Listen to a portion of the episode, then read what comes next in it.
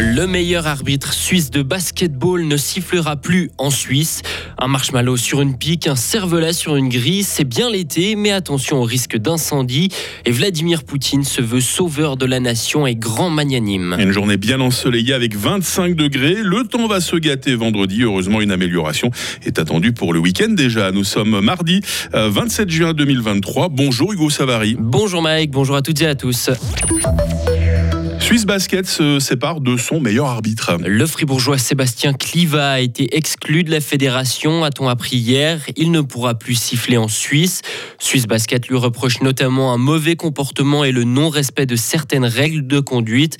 Valentin Danzy, vous suivez ce sport depuis plusieurs saisons pour la radio. C'est une nouvelle affaire qui ternit l'image du basket suisse. Oui, exactement, Hugo, car euh, vous l'avez dit, Sébastien Cliva, c'est le meilleur arbitre en Suisse. C'est le seul à siffler en Euroleague, la première division européenne du basket Sébastien Cliva risque bien de faire recours contre cette décision, mais le torchon brûle de manière générale depuis plusieurs années entre les arbitres et la fédération. Quatre autres arbitres avaient démissionné de leur poste il y a quelques mois en raison notamment d'un ras-le-bol avec Suisse Basket. La fédération doit également faire face au retrait de deux clubs. Boncourt et Suisse Centrale viennent tout simplement de retirer leur équipe de la première division masculine. Le championnat féminin ne s'est disputé qu'avec six équipes. La gestion du secrétaire général Eric Lehmann et du président Giancarlo Sergi est de plus en plus critiquée.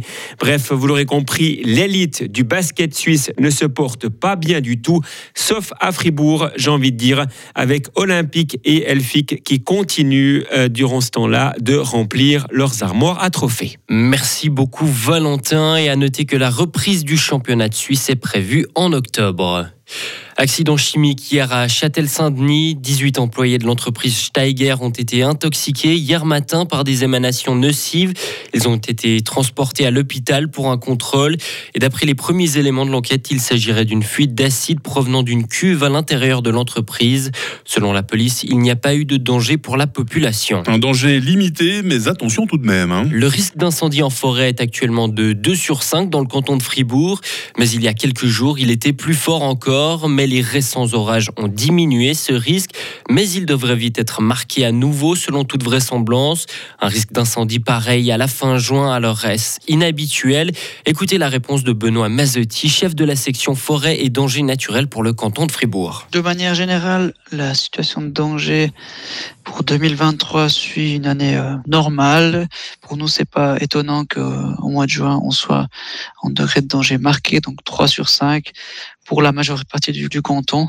Ce qui nous intéresse, nous, particulièrement, c'est le suivi de la sécheresse. C'est vrai que cet hiver, on a eu plusieurs mois sans précipitation ou en tout cas sans précipitation marquée, donc ça on suit de près la sécheresse du sol en forêt, qui influence euh, la, la, gradation plus ou moins rapide de degré de danger d'incendie de forêt. Et même avec les pluies des mois d'avril et de mai, les réserves d'eau manquent. Cette année, ce déficit est de 30% par rapport à une année normale. Et on vous rappelle que dès que le danger d'incendie est marqué, il ne faut plus faire de grillades en forêt là où il n'y a pas d'infrastructure prévue pour plus forcément obligé de consommer pour utiliser les toilettes de certains restaurants en ville de Fribourg. Cette mesure vise entre autres les personnes à mobilité réduite ou les parents d'enfants en bas âge. La pratique appelée toilette sympa vient d'Allemagne et les établissements qui jouent le jeu seront défrayés par la ville et auront un autocollant visible sur la porte d'entrée. La famille de Mike Ben Peter a fait appel. C'est désormais le tribunal cantonal vaudois qui se devra de juger l'affaire impliquant six policiers lausannois accusés de l'homicide de Mike. Ce n'est pas une surprise. Durant le procès, l'avocat de la famille de la victime avait même évoqué la possibilité d'aller jusqu'à la Cour européenne des droits de l'homme. Vladimir Poutine s'est exprimé à la télévision hier, Hugo. Il a assuré avoir évité un bain de sang en ayant donné les ordres juste au bon moment.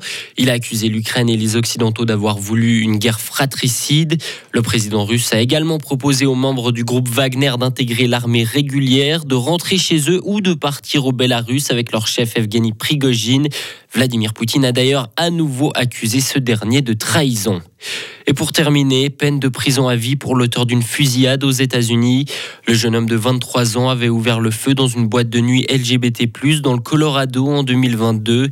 Il avait fait 5 morts et 18 blessés avant d'être maîtrisé. L'homme a plaidé coupable et a donc été condamné à la perpétuité. Voilà pour euh, l'actualité pour la première fois de cette nouvelle journée. Hugo Savary aux commandes de la rédaction. On le retrouve, Hugo. On retrouve toute l'équipe hein, dans quelques instants autour de table pour vous passer le bonjour et vous dévoiler la question du jour sur Radio Fribourg. Retrouvez toute l'info sur frappe et frappe.ch.